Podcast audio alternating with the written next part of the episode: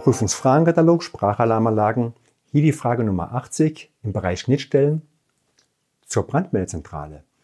Die Frage ist, beurteilen Sie die Richtigkeit folgender Aussagen zur Schnittstelle zwischen BMA und SAA? Erstens. Übertragungswege zwischen BMA und SAA dürfen nicht von der SAA überwacht werden. Zweitens. Übertragungswege zwischen BMA und SAA sind von der BMA zu überwachen. Ja oder nein? Drittens. Meldungen und Informationen wie Auslösebefehle von Ansteuereinrichtungen der BMA an die SAA müssen je Alarmierungsbereich übertragen werden können. Ja oder nein? Viertens. Die Verbindung zwischen BMA und SAA muss nach DIN VDE 0833 ausschließlich über CAT-Leitung mit einer IP-Schnittstelle erfolgen. Ja oder nein? Schauen wir uns mal die Antworten an. Also, Übertragungswege zwischen BMA und SAA dürfen nicht von der SAA überwacht werden.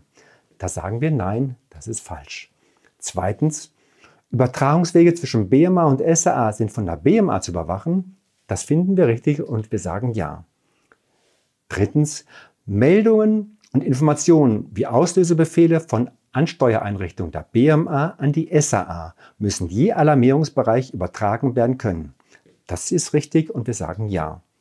Viertens, die Verbindung zwischen BMA und SAA muss nach DIN VDE 0833 ausschließlich über CAT-Leitung mit einer IP-Schnittstelle erfolgen.